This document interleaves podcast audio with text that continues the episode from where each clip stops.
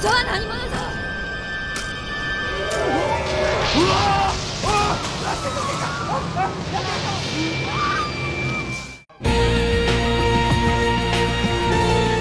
日本一千年前创作的长篇小说影响力一直延续到现在。很多人留言对之前我解说的日本版的《聊斋》《怪谈百物语》恋恋不忘啊。那么本期阿斗当然是满足你们，带来的正是《怪谈百物语》的第十集《源氏物语》。 每一集呢都是日本民间广为流传的一段恐怖故事。前九集可以在我之前的发布里面找一找啊。《源氏物语》以日本平安时期为背景，约公元一千年左右成书的长篇小说，以天皇的第二皇子源氏为主角，不然也不会叫《源氏物语》了，是吧？着重描述了他私生活的历程啊，请注意措辞，私生活不是什么国家大事、康熙王朝之类的哦。本期其实就是截取了其中的一回啊。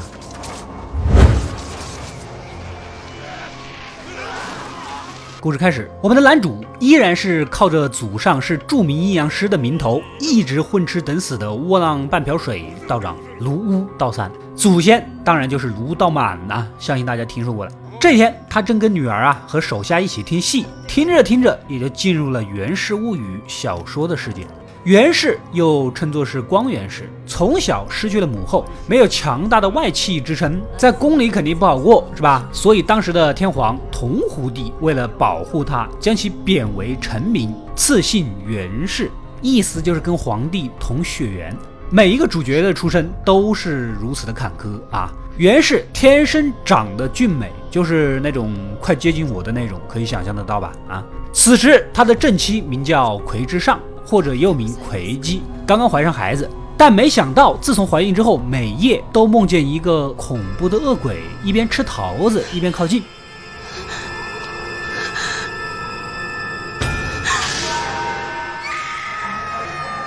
等下人们走来呢，却什么都没有，唯有地板上留着很多被咬过的桃子，证明恶鬼的存在。穿越的卢道长游荡在街头，不知所措，甚至被三个熊孩子追打。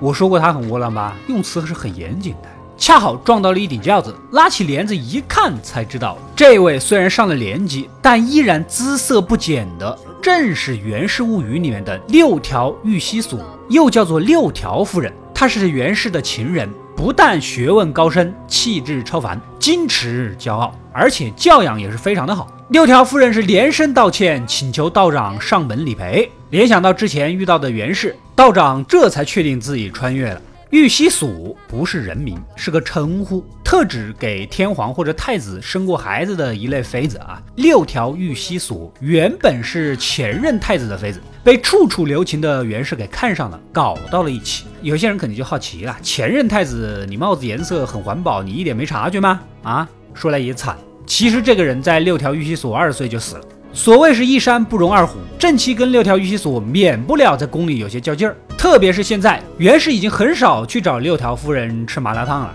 这天，道长想做法事将自己送回去，突然一群武士急匆匆地走过，认出了道长。巧了，他们就是受命去找个道士来驱鬼的。魁上夫人整天这样受惊吓，孩子迟早保不住。作为道士，除魔卫道是你的责任和义务，不干也得干，干也得干。没办法呀，只能陪着一起待到夜晚。武士们纷纷的在台阶上严阵以待。此时只感到一阵寒风袭来，宫里的女法师拿着个弓在那里空拉，典型的是出工不出力的表现。根据我多年来的经验，应该是钱没给够。此时影子渐渐成型，一张恐怖的面孔出现，正是屡次上门的恶鬼。卢道长发现呢，这不是普通的恶鬼啊，这是一种叫做生灵的东西。这是人极度怨恨、灵魂出窍的结果。武士们被纷纷的震开，道长一见这情况，立马躲到了女法师的后面。看来你是连力都不想出啊，样子都不想做一做了。不多久，生灵便自行离开了。而另一边，六条玉溪所渐渐从睡梦中醒来。原来他一直都痴爱着袁氏，也想给他生孩子啊，但是不争气，眼见着自己呀一点一点的失宠。隔天。道长的无能呢，也被大家看在了眼里，直接五花大绑。反正不管怎么样，不解决问题你就别想走啊！再次来到夜里，生灵再次出现，女法继续放空枪，新请来的和尚呢，也根本毫无用处。隐约中，生灵喊着“谁来救我”，又消失在了火焰当中。这边的六条玉溪所也全身痛苦的躺下。其实这一切都怪元始，我估计他的风流史可以跟宙斯一较高下吧啊！从自己父皇的妃子，到皇兄的老婆，到各种各样的女人，甚至从十岁开始培养自己心目中理想的小娇妻，一生的风流史。所以为什么说《源氏物语》主线是私生活史呢？也看清了圣灵的样子，袁氏的贴身手下要求卢道长动手去杀死六条玉溪锁，结束这一切。道长也想早点回去，不得不假装过去给对方驱魔把脉。原来这六条夫人呢，也是夜夜做噩梦，梦见自己吃桃子，差点就吃到了葵之上这颗水灵灵的桃，但她的内心一直都在抵触，这说明她也知晓不能碰正妻，这还有救啊！道长不想动手，打算今晚再做一次法事试试。到了夜里。六条夫人的生灵果然出窍，再次闯入正妻的寝宫。一群武士根本毫无办法。之前的形式主义的女法师直接来都没来啊！现在只有道长出面硬刚了。刚想说一句硬气话，就被吹飞了。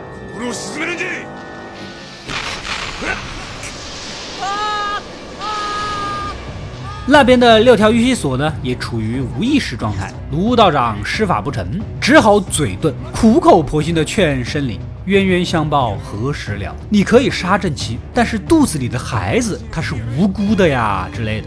这是心的呼唤，这是爱的奉献，这是人间的春风，这是生命的源泉。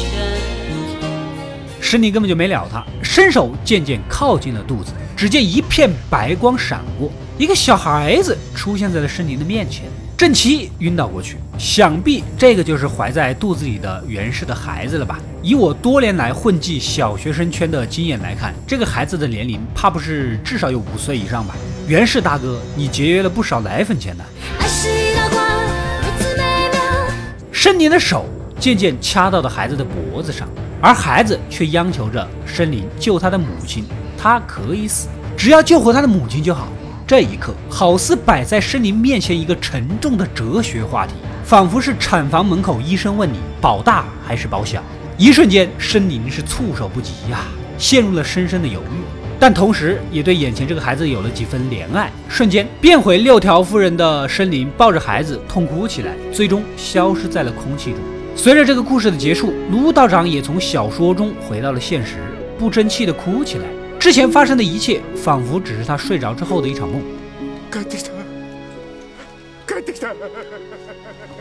故事到这里呢，也就结束了。需要区别的是，《源氏物语》是小说，里面的源氏是虚构人物，跟日本历史上开启幕府时代的源平合战里的源氏是两码事啊。《源氏物语》比较厉害之处在于，它可能是目前世界上最早的写实长篇小说。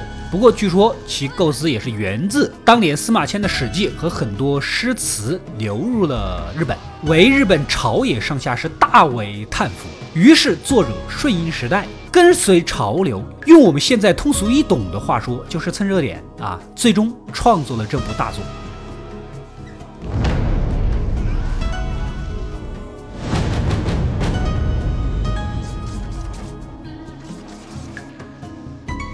我是阿斗，一个让你沉迷于故事的讲述者，浓缩电影精华，又不失它本来的魅力。扫描二维码添加我的微信号，除了能第一时间收到推送，更有独家解读的视频等待你的发掘。扫描它，然后带走我。